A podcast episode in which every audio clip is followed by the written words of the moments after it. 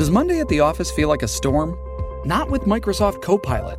That feeling when Copilot gets everyone up to speed instantly? It's sunny again. When Copilot simplifies complex data so your teams can act, that sun's shining on a beach.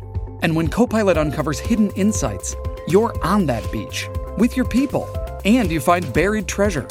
That's Microsoft Copilot. Learn more at Microsoft.com/slash AI for all.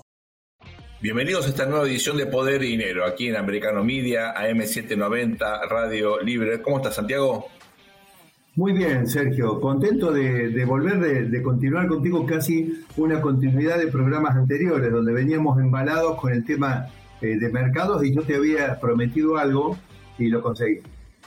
Sí, es fundamental eso, porque nos quedamos con varias cosas en el tintero eh, y yo creo que es fundamental tener, como vos sugerías, ¿no? una opinión informada, parámetros para tomar, poder tomar decisiones en un contexto donde, por supuesto, venimos de un año muy complicado para los mercados, pero hay oportunidades que no eh, debemos desaprovechar, ¿verdad? Eh, nosotros hablábamos de, justamente en un programa anterior, hacíamos un poquito un balance de que, bueno, sería eh, desnaturalizar a, una economía que en realidad es el núcleo, la base del capitalismo, como es el caso de Estados Unidos, bueno, y querer mantenerse al margen de eh, correr riesgos, digamos, en inversiones, por el hecho de que los desempeños en el pasado fueron malos, fueron malos en general, pero no a nivel eh, global. Por otro lado, no nos olvidemos que cuando se hace una medición de que un desempeño es malo, en realidad estamos hablando de pérdidas que no son tales, porque en la medida en que el inversor no vende ese papel, esa acción o ese metal precioso que compró o esa moneda, si se trató de una operación cambiaria, eh, esto es solamente contable e indicativo, porque si después se recupera y pega un salto el mercado, evidentemente, digamos, todo eso va a quedar como una broma. Bueno, te acordás que el año pasado estábamos preocupados porque perdimos y al año siguiente cerraste y recuperaste todo. De hecho, no nos olvidemos que la propia economía, digamos, las teorías de crecimiento muchas veces muestran que cuando la economía está, digamos, fuertemente eh, intervenida o amordazada por tasas de interés altas o por ciertos fenómenos que la están trabando, digamos, de una manera más o menos anormal, cuando todos estos obstáculos se remueven, eh, eso pega un salto y eso también es aplicable a los mercados, ¿no es cierto? Es decir, es probable que a largo plazo o a mediano plazo lo que se haya perdido se recupere con creces. Bueno, eso es así y aparte em, algunos especialistas sugieren, cuando compraste una acción, digamos, a 10 dólares, la acción bajó a 8, bueno, para compensar la pérdida conviene comprar un poquito más, así cuando recuperas, bueno, tenés un poquito más de espaldas y terminás ganando eh, eh, algo más significativo, ¿no? El famoso double down es una estrategia que muchos eh, especialistas efectivamente aconsejan. Hay que tener espaldas para eso, hay que tener capacidad de ahorro, hay que tener paciencia. pero claro, uno siempre lo que tiene que tener en cuenta es que en un contexto de incertidumbre, de bastante volatilidad, con un año atípico, porque esta inflación no la teníamos hacía muchísimo tiempo, eh, con un ajuste muy brutal de tasas que cambiaron las expectativas, todo eso genera ruido y lo importante es, más allá eh, del contexto, a veces del pesimismo, poder identificar oportunidades. Por eso es tan interesante el informe que tenés ahí. Bueno, cuando identifiquemos las oportunidades, tampoco tenemos que olvidarnos, cosa que en cierta medida, digamos, también venimos nosotros machacando acá en Poder y Dinero, es los Gordon Gecko de la vida no olvidemos que muchas veces eh, son tan pícaros los operadores de los mercados que siembran noticias, noticias digamos, positivas o negativas. Por ejemplo, ¿cuántas veces, eh, creo que en las tres últimas reuniones de la FED, los días anteriores estuvieron infestados de noticias aparentemente extraordinarias de que la inflación ya estaba controlada, todo eso para tratar de inducir a la Fed a que no aumente tanto las tasas, porque aumentar las tasas genera muchos perdedores, ¿no es cierto? Entonces, eh, eso aumenta nuestra recomendación de que, eh, bueno, si uno no es experto, no, hay que dejar de participar porque el mercado de capitales es justamente uno de los grandes impulsores del éxito del capitalismo moderno, pero cuando uno está manejando sus ahorritos, los ahorros de, digamos, una cartera de inversiones importantes también, es muy importante en un contexto como este eh, un asesoramiento especializado para evitar eh, para evitar dejar de participar, porque quizá con el asesoramiento especializado no tiene la confianza y se mete y de otra manera no se metería. O para comprar, como, como dicen, digamos, una, una, un buzón de UPS en la luna, eh, en el sentido de que un Gordon Gecko te infló algo porque quería hacer un negocio y una vez que los papeles subieron no tenían, evidentemente, eh, la realidad que lo avalaba y eso se derrumba. Entonces, tampoco hay que dejarse llevar por las operaciones de los propios eh, de los propios operadores del mercado que ellos viven de comprar y de vender aunque el ambiente no esté para eso entonces bueno y decíamos repasar un poquito lo que pasó en 2022 en la medida en que las condiciones que produjeron estos resultados no se han removido totalmente. Está en camino, en el caso de la inflación, la tasa de interés sigue subiendo, menos seguramente a futuro, pero sigue subiendo. Entonces, se han removido parcialmente los obstáculos.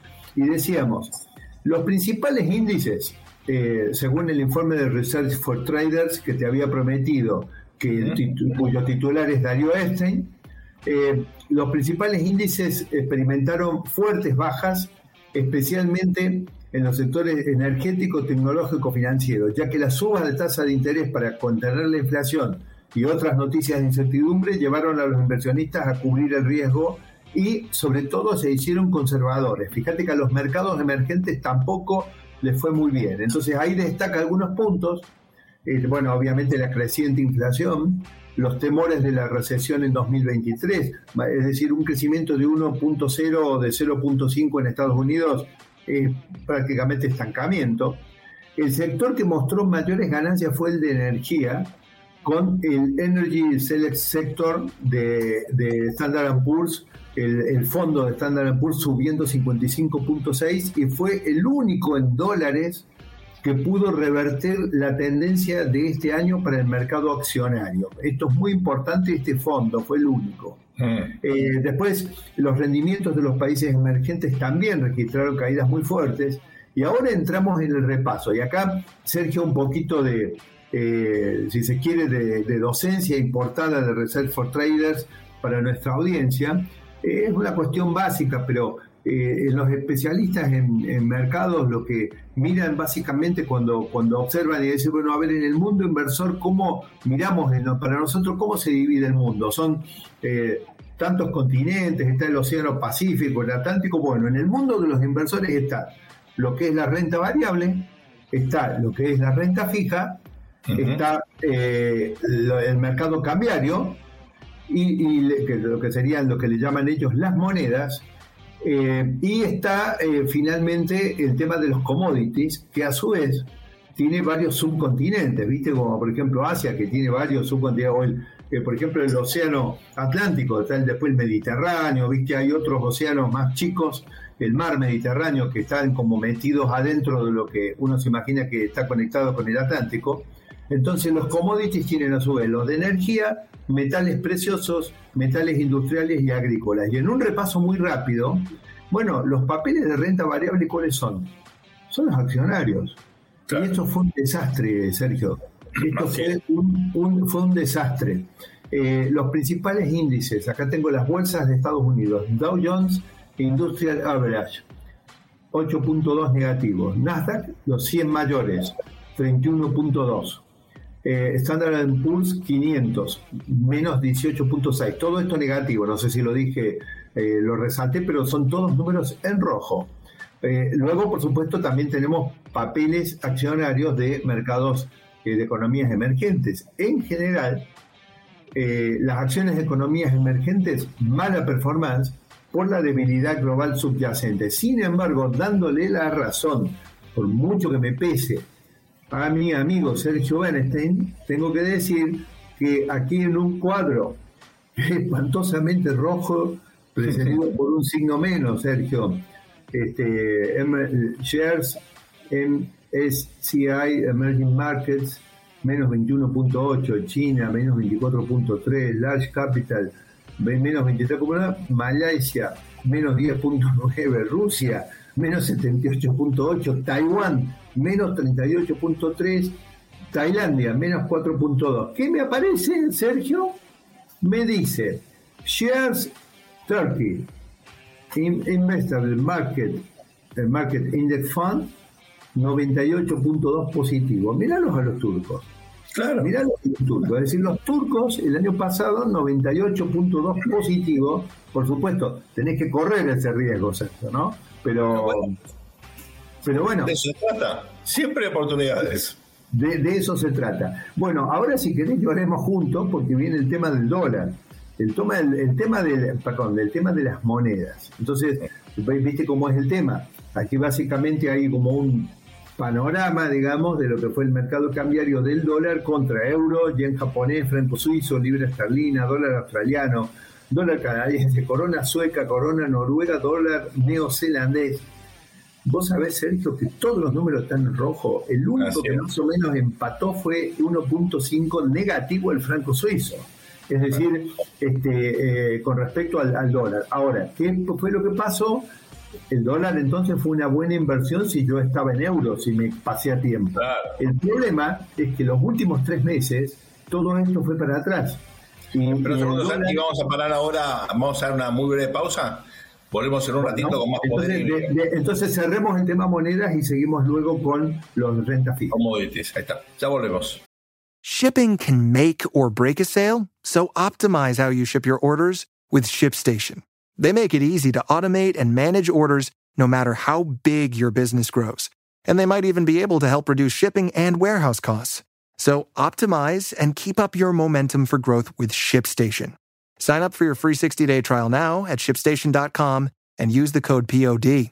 That's shipstation.com with the code POD. Bienvenidos a este nuevo bloque de Poder y Dinero, aquí en Americano Media, M790 Radio Libre. Estábamos charlando con Santiago, haciendo un repaso de qué eh, pasó con los mercados el año pasado, que fue tan pero tan duro.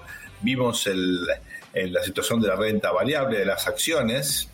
Eh, nos quedaba ahora analizar, eh, hicimos también un repaso de las monedas, nos quedaba analizar la renta fija, los bonos, los bonos corporativos y también la situación de los commodities, Santiago. Sí, eh, nos están quedando los papeles de lo, sería lo que sería renta fija, entonces ya lloramos un poquito juntos con el tema de, repasando un poquito de renta variable, que básicamente acciones, aunque vos te diste con el gusto de mostrar el caso de Turquía que, tuvo sí un, golpe espectacular.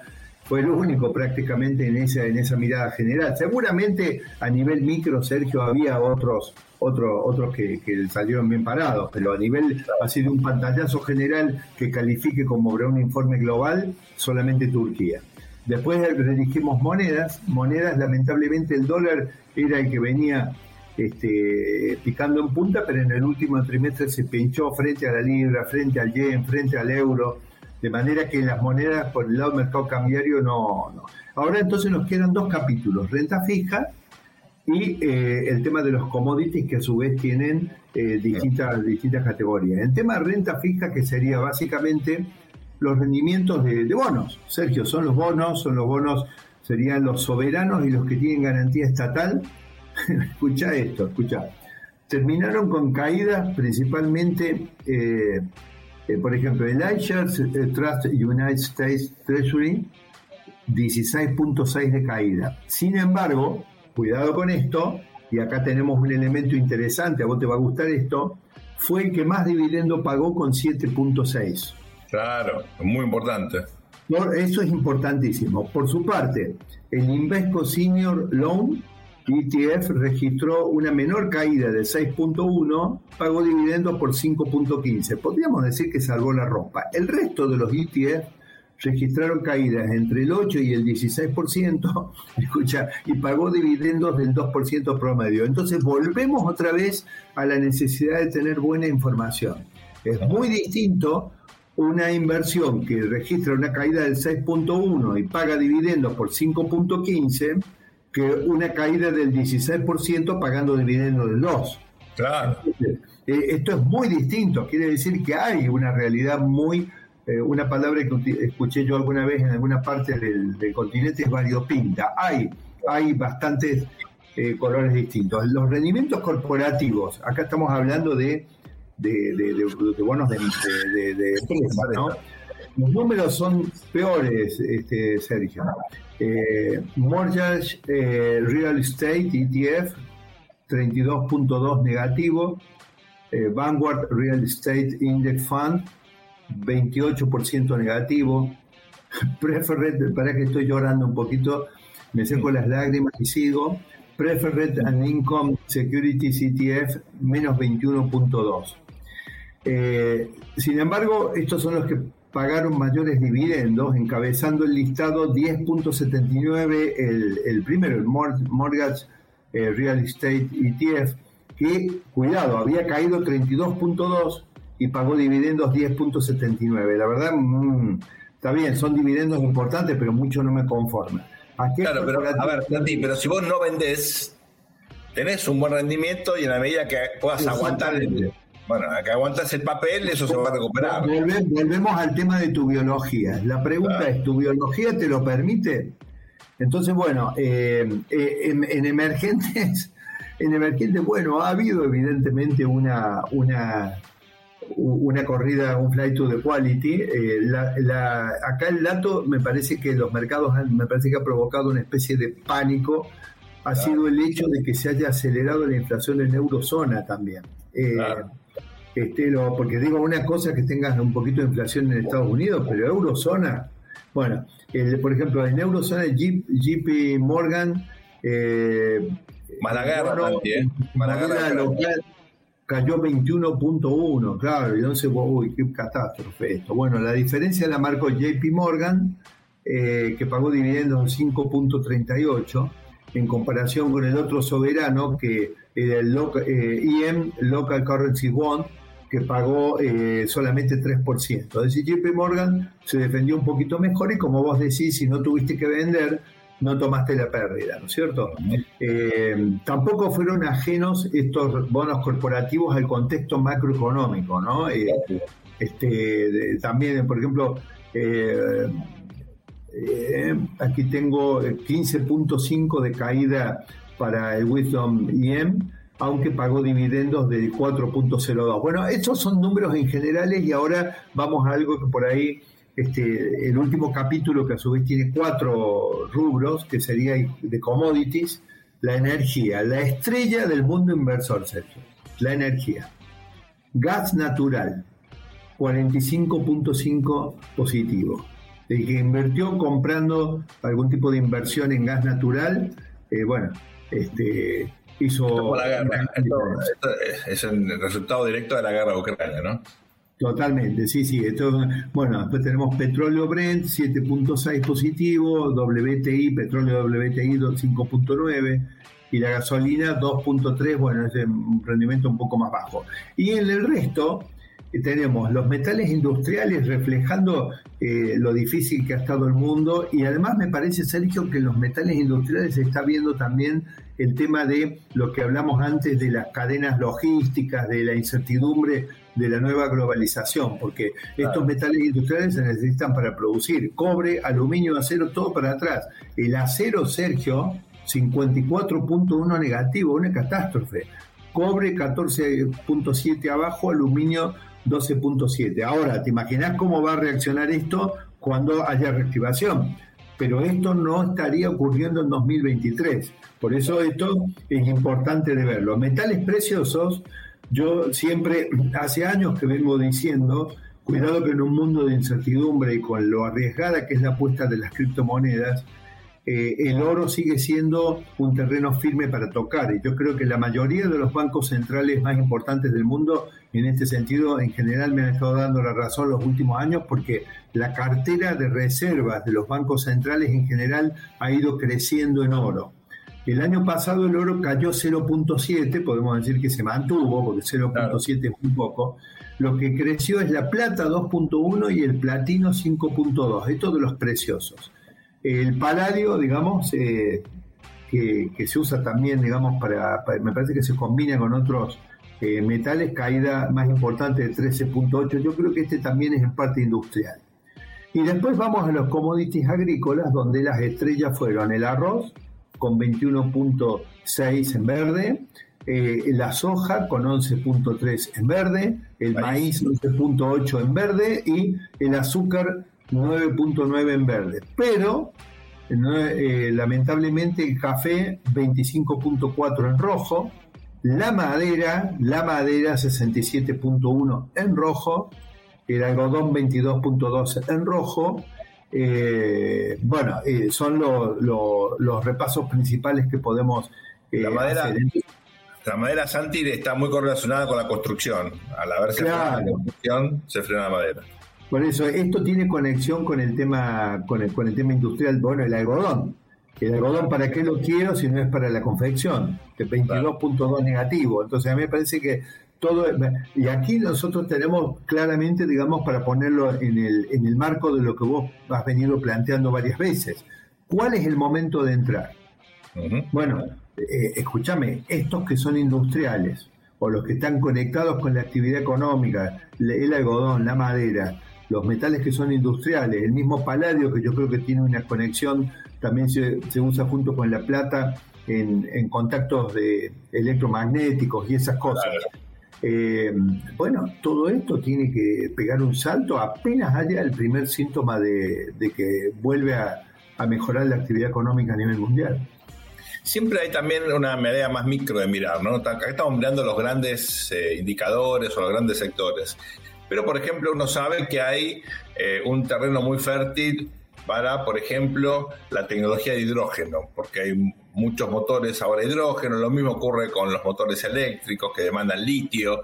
Entonces, en un contexto en general negativo, siempre hay alguna frutilla. ¿eh? por supuesto. Sergio, la, tecnología de hidrógeno, yo te digo, los automóviles eléctricos, por más que viste nuestro productor siempre nos pelea porque le contamos a la audiencia que nuestro productor de vez en cuando nos aparece con algunas ideas estrambóticas, eh, no solamente que le huye a Francis Holway y a la vida sana, sino que nos aparece con los autos eléctricos y todo eso, ¿viste? Creo que se dejó seducir por la administración Biden, pero no. Eh, yo creo que la tecnología de hidrógeno es el verdadero futuro, porque eso sí que es limpio. Lo de lo de los autos eléctricos entre la contaminación para generar la electricidad y la de las baterías de los autos, Sergio.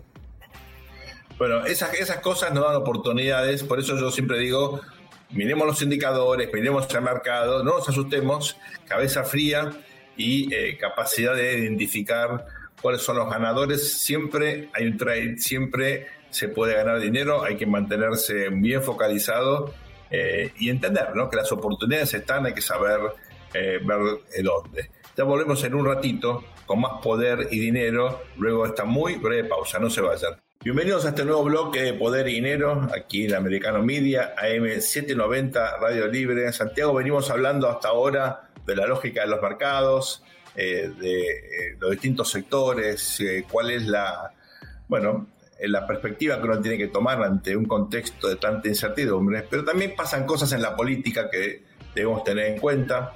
Eh, sobre todo este último fin de semana, un fin de año muy singular, porque asumió por tercera vez eh, Lula da Silva, el presidente de Brasil, una figura que, bueno, como Laza, ¿no? Desde las cenizas logró eh, reposicionarse, recuperarse, compitió por la presidencia, ganó en segunda vuelta por un muy acotado margen, pero es el nuevo presidente de Brasil eh, y esto indudablemente es un hecho significativo por múltiples motivos, ¿verdad?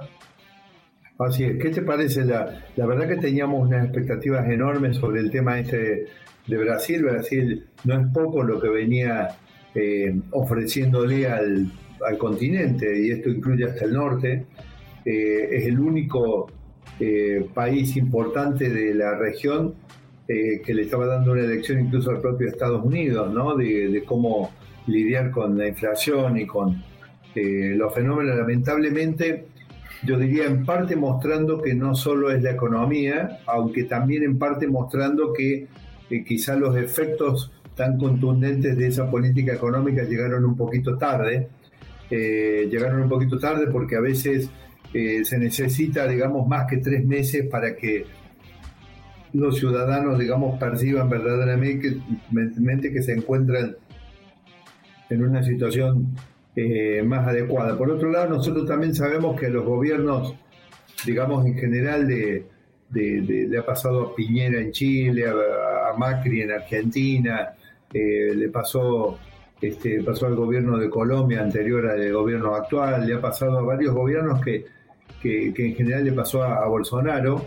Da tal impresión que, digamos, a pesar, bueno, no, no digo que no se han cometido errores, ¿no? Se han cometido, indudablemente Bolsonaro digamos, algo perdió de encanto, de conexión con, con, la gente, digamos, en Brasil, si no, no habría perdido eh, la elección, ¿no es cierto? Es probable que el estilo necesita un service, el estilo de Bolsonaro, pero la realidad es que los dichos son que, que, no, resulta raro, o por lo menos en otras épocas alguien no cambiaba un gobierno, una ciudad, un votante no cambiaba un gobierno por lo que se cambió Bolsonaro en Brasil.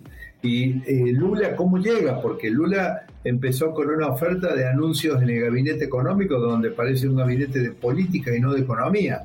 Esto no es lo mismo que había hecho Bolsonaro. Bolsonaro eh, tenía un manejo profesional de la economía con los resultados a la vista. La verdad que acá yo te tengo que preguntar a vos, Sergio, ¿qué, se puede esperar de Brasil? Mirá que esto es muy importante para la región. Bueno, es una economía de casi 2 trillones, o sea, es una economía grande, una economía significativa, un tamaño parecido, por ejemplo, a la economía española o a la economía rusa, o sea, estamos hablando de un país muy importante, ¿no? Eh, también es un aliado histórico de Estados Unidos, desde la Segunda Guerra Mundial, desde antes de la Segunda Guerra Mundial, un país claramente alineado con eh, Occidente. Tercero, y yo diría muy importante, tiene eh, un papel natural de liderazgo en toda América Latina. Lo que pasa en Brasil impacta y muchísimo en el resto de la región. Primer punto importante para tener en cuenta, Lula gana en segunda vuelta. En primera vuelta eh, la elección determinó que el Congreso iba a estar en manos de la oposición, con lo cual está obligado él a eh, encarar una política de diálogo y de formación de consenso eh, con, un con un Congreso muy fragmentado. Segundo punto, tiene una coalición, lidera una coalición extremadamente diversa, eh, muy plural, donde fue apoyado ya en primera vuelta eh, por sectores de centro derecha. Su presidente, Geraldo Alckmin, eh, había sido candidato presidencial en contra del partido de Lula en elecciones pasadas. Era un, viene del PSDB, el partido de Fernando Enrique Cardoso, es un líder de centro derecha, paulista, es la conexión de Lula con la élite de San Pablo, que es la capital económica de Brasil, es un hombre que pertenece al Opus Dei, para darte una caracterización eh, completa, y no solamente es el vicepresidente Lula, sino va a ser su ministro de Industria. Eh, ahora, va a tener un gabinete de 37 ministros. Yo te soy sincero, me costaría acordarme el apellido de 37 ministros. Claro. Eh, eh, o sea, es un gabinete muy fragmentado. Esto es típico de Brasil. Siempre tiene eh, gabinetes más numerosos que el promedio de los países de la región, pero te marca la necesidad de darle en los típicos esquemas de power sharing que estamos acostumbrados a ver, eh, lugares de poder de decisión a múltiples sectores de una coalición, donde la gran pregunta es cómo logras gobernabilidad, cómo logras ordenar esta multiplicidad de intereses en un contexto de minoría parlamentaria. Sergio, los que me hablan de que los que me hablan de que Lula está un poco ahora ya en esta etapa de su vida no no tiene el mismo liderazgo que antes y me hablan de una mayor preeminencia de los sectores más radicalizados de la izquierda eh, del Partido de los Trabajadores que le da sustento. ¿Esto es correcto? ¿Cuál es tu análisis sobre eso? Ahí yo tengo una duda, ¿no? Porque hasta ahora es cierto que eh, el, Partido de los Trabajadores, el partido de Lula, que había fracasado en encontrar una sucesión, hoy tiene un doble problema. Uno, ser un partido de gobierno con la responsabilidad que esto significa, el pragmatismo al cual estás obligado. Vos fuiste funcionario público, sabes a qué me refiero. Pragmatismo puro, después ves si podés este, algo más, ¿no? Eh, segundo, hay que buscar un sucesor, por una cuestión de edad Lula llega con 76 años y, bueno, ojalá viva mucho tiempo, naturalmente. Eh, tiene un mandato de cuatro años y después, bueno, hay que ver, ¿no? Hasta qué punto tiene energía y posibilidad de eh, eh, aspirar a una reelección. Por supuesto, estamos recién comenzando un mandato, especular sobre esto es irresponsable, pero siempre está en el horizonte y entonces, ¿quién sucede?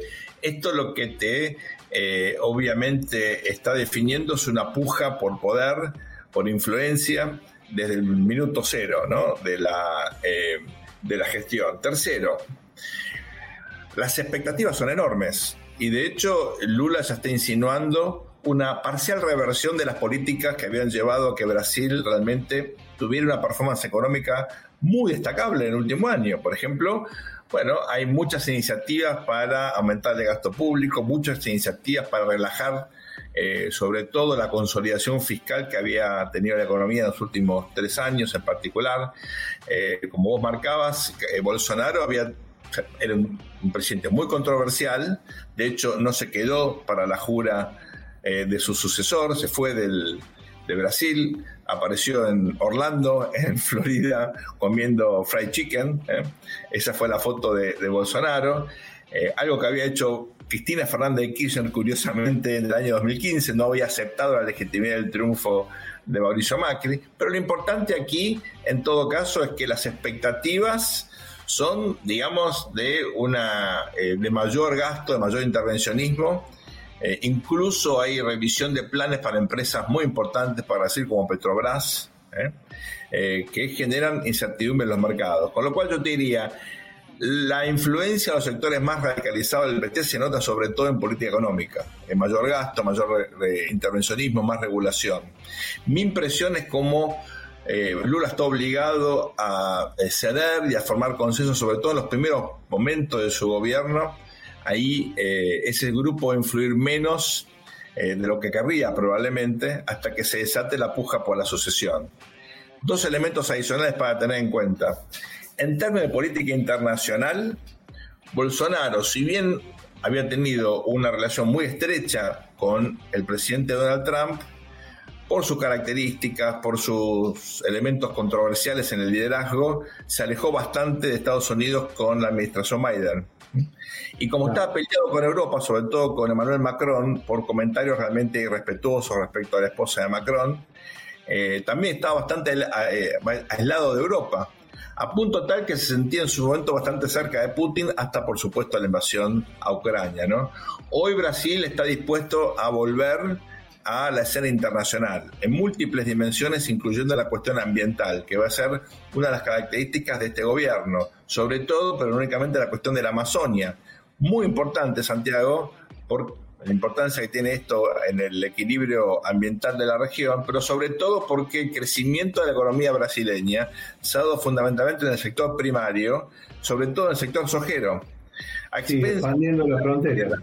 Claro, a expensas de la forestación. Es decir, la deforestación ha permitido la expansión de la frontera agrícola. Esto se explica un aumento de las exportaciones. Desde el punto de vista macro, y de la economía. Es maravilloso, desde el punto de vista ambiental, por supuesto, tiene un costo. Así que también ahí hay una puja con los sectores que apoyaron a Bolsonaro, que efectivamente eran los representantes de la nueva economía brasileña, me refiero a los sectores más de, de, todas maneras, este es un tema, qué discusión, porque viste, eh, esto, eh, ahí, ahí estuve viendo un, un hilo de, de, una discusión entre que se generó a partir de unos tweets de Krugman y de otros grandes pensadores a nivel internacional, digo, hay algunos que ponen, no ellos, pero que pone, viste, la, dictadura ambientalista, viste. no, por supuesto. Por dejar a los países de que no se pueden desarrollar afuera del desarrollo, pero comparto que tenemos que encontrar el equilibrio. Un equilibrio. Ahora volvemos después de la pausa, pero te quiero contar algo más sobre este gabinete, la cuestión ambiental, las expectativas en un nuevo liderazgo internacional que puede tener. Si no se vayan, ya volvemos con más poder y dinero aquí en Americano Media. Enseguida, por favor, Sergio. Bienvenidos a este cuarto y último bloque de Poder Dinero aquí en Americano Media M790 Radio Libre. Estamos hablando con Santiago de la asunción de Lula, las expectativas que esto genera. Y bueno, en el bloque anterior planteamos un tema muy controversial, que es la cuestión ambiental.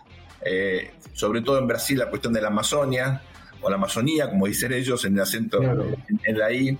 Eh, ustedes saben que hay un problema de, deforestación que no es nuevo, pero se ha venido acelerando en el contexto de la ampliación de la frontera agroindustrial, sobre todo ganadería extensiva y sobre todo la soja, ¿no? Eh, que ha implicado una revolución en Brasil. Brasil era un país donde el sector primario siempre había sido importante, el sector minero, un poquito la energía y también, por supuesto, el sector agroindustrial, sobre todo en el sur, ¿eh? que parecía mucho a Uruguay, a la Argentina, Paraguay, a Bolivia. ¿Sabes qué pasa, Sergio? Cuando Brasil, Brasil es un país que tiene, por ejemplo, nosotros tenemos dos grandes países productores de soja en la región. Uno es Brasil, que es más grande, el otro es Argentina. Argentina. Argentina aplica la estrategia autodestructiva de ponerle derechos de exportación justamente a las exportaciones, ¿no? Es decir, le sacan como un tercio aproximadamente del valor de la exportación. Brasil no lo hace y bueno, te van a sembrar soja en cualquier momento en las macetas de, los departamentos. De, la bueno, de hecho, una, una expansión Santiago de la frontera hacia el norte y hacia el noroeste, eh, con la verdad cambios importantísimos en materia del paquete tecnológico para para que esto ocurra, eh, agroquímicos, eh, semillas genéticamente modificadas, una producción de maquinaria eh, adaptada precisamente a estas cuestiones, también la expansión de la siembra directa, que es una tecnología que se aplicó en la Argentina revolucionaria porque mantiene la humedad de la tierra en zonas mucho más secas que antes eran desérticas, ahora se puede efectivamente plantar soja. Y además le inyectan la cantidad exacta de semilla y de fertilizante, no, no hay desperdicio ahí. No, es una cosa de una productividad maravillosa. Eh, y de mucha innovación, eh, con una gran ingeniería. Bueno, todo eso permitió que Brasil se convirtiera hoy en un país entre comillas, primarizado. Uno dice primarizado por el sector primario exportador, es el que más ha crecido, pero dentro de ese sector primario hay mucha industria, mucha tecnología, muchos servicios, digamos, no es el viejo sector primario de hace 100 años que no tenía eh, tanto paquete tecnológico. Esto hay que marcarlo porque muchas veces hay prejuicios en contra de la primarización. Lo cierto es que esto dio como resultado un cambio en la política, Santiago, porque hay nuevos actores muy influyentes, muy importantes en la economía brasileña, la mayoría de los cuales en este caso apoyaron al expresidente Jair Bolsonaro, que perdió por apenas dos puntos, un poquito menos. Fue una elección muy, muy pareja. Con lo cual acá la gran pregunta es hasta qué punto este Lula, que es un ex sindicalista de un gremio industrial digámoslo, subsidiado, porque la industria en Brasil eh, tiene un enorme proteccionismo. Eh, tradicionalmente ha sido así, es el famoso caso de la industrialización por sustitución de importaciones, ¿verdad? Eh, exactamente que un expresidente brasileño teorizó muy bien, Fernando Enrique Cardoso, eh, que caracterizó también a otros países de América Latina hasta un cambio importantísimo en la década del 80, 90, con una apertura comercial, una gran eh, reindustrialización con otros criterios. En Brasil esto quedó un poquito rezagado, en parte porque el Mercosur, que es una unidad eh, una unión eh, aduanera en la región con Argentina, eh, Uruguay y Paraguay, bueno, es un bloque bastante proteccionista. Entonces hubo como exactamente, un desaliento a la modernización de la industria. ¿no? Me, parece que, Sergio, ahí nosotros nos debemos de recordarle a nuestra audiencia que digamos, en cierta medida, tomando el ejemplo grande de la Unión Europea, tenemos en el continente una más pequeña que es el Mercosur, que de todas maneras es muy importante, pero el Mercosur, y en cierta medida podemos decir parecido también a, la Unión Europea, ha degenerado como fuertemente sustitutiva de importaciones y proteccionista. Yo creo que eh, no, no es en vano que Brasil ha venido perdiendo manufacturas de origen industrial en la participación de sus exportaciones. Por supuesto que un elemento es el boom de la soja, claro, con, con semejante, ¿quién puede acompañar eso? Pero no nos olvidemos que la estructura de Brasil, el proteccionismo, y si fíjate sus propios impuestos, ellos tienen una cosa que se llama IPI, que es un impuesto a la producción industrial a nivel nacional. Verdaderamente eso es una catástrofe, es muy parecido a un impuesto muy malo que hay en Argentina que se llama ingresos brutos. Eh, son impuestos que los tenía España, la corona española, en la época del virreinato, y que los tuvo que eliminar para convertirse en una potencia más industrial. Es decir, eh, entonces digo, Brasil hay muchas cosas que ha estado haciendo bien en orden macroeconómico, pero cuidado que a largo plazo viene haciendo mal algunas cosas. algunas de las cosas son esta unión aduanera proteccionista y, la, y otras de las cosas son configurar su propia macroeconomía para menos eh, producción industrial y más eh, producción primaria. La disyuntiva que yo veo, Santiago, es que en algún sentido el presidente Bolsonaro, o el expresidente Bolsonaro ahora, representaba los sectores más dinámicos de la economía brasileña. Mientras que la coalición de Lula eh, representa a los sectores más proteccionistas, a los sectores más rezagados en términos de productividad, competitividad de la economía. Entonces, ahí hay un conflicto que no sé cómo se va a zanjar. Eh, si es que se va a zanjar, por ahí vamos a una situación donde se va a desalentar la producción primaria o como ocurrió en Argentina van a intentar imponer estos eh, digamos, impuestos o, derechos de exportación que desalientan la inversión, eh, puede haber alguna, alguna cuestión ambiental en el medio, una de las ministras más importantes eh, de Lula va a ser Marina Silva, que es justamente una luchadora social del sector ambientalista, que va a ser ministra, que fue de hecho en su momento candidata presidencial eh, algo parecido a lo que ocurrió en su momento con Gustavo Petro y, su vicepresidente, una, esta necesidad de mostrar... Pero cuidado que Lula se equivocó ya una vez con la diciendo una colaboradora de su gobierno. ¿no? ¿No? se vaya a repetir el caso de Argentina, ¿no? No, claro. Así que yo creo que Lula tiene realmente eh, un horizonte muy complicado aquí en adelante.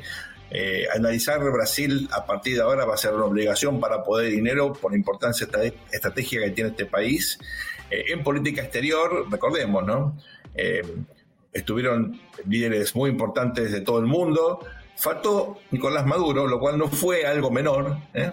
Eh, porque este Lula no va a estar tan abierto a apoyar regímenes autocráticos como fue el primer Lula. ¿eh? Curiosamente, el Lula ahora, obligado por la... Vos decir que Lula, Lula va a navegar un poco a media agua con eso. Me parece que se va a parecer más a, a Boric en términos de la crítica a, los excesos de, la, de las autocracias, los totalitarismos en la región que al primer Lula, eh, que fue uno de los que más impulsó a Chávez en su momento, le dio plafón internacional, viajaba junto a Chávez, ahí aparte de los negocios corruptos de, de Brecht, otras empresas, había también cierta afinidad o cierta sintonía fina en común. Este me parece es un Lula distinto en ese sentido.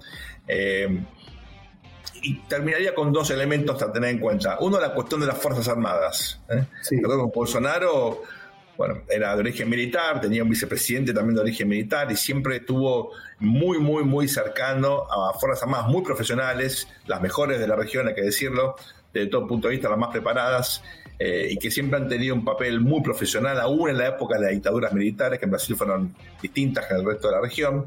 Hay que ver cuál es el nuevo papel de los militares ahora, también teniendo en cuenta la importancia de este vínculo con Estados Unidos, un capítulo para seguir y el segundo, ayer hablaba justamente con un colega mío, eh, amigo hace muchos años, que me decía, Lula tiene que aprender a gobernar de manera transparente y convirtiéndose en un, ahora sí, ¿no? en un presidente en contra de la corrupción, es decir, todos los mecanismos para aceitar los procesos. Claro. Lula no inventó, pero perfeccionó, Ahora él tiene, justamente por todos los escándalos de los gobiernos del PT anterior, la obligación. con prudencia. Eh, bueno, eso es sencillo. ¿eh? Sergio, déjame decir unas últimas palabras ya que hablamos de Brasil. Nosotros hemos tratado el tema del Mundial de FIFA al final, en, algún bloque de Poder y Dinero justo sobre el filo de fin de año.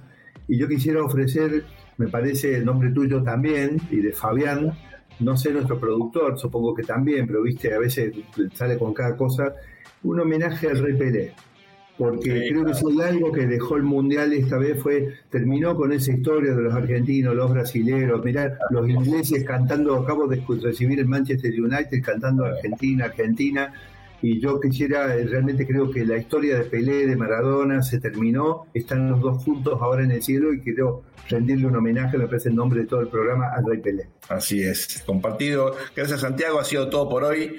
Muchas gracias por acompañarnos. Esto ha sido Poder y Dinero aquí en Americano Media, AM790 Radio Libre. Hasta muy pronto. Muchas gracias.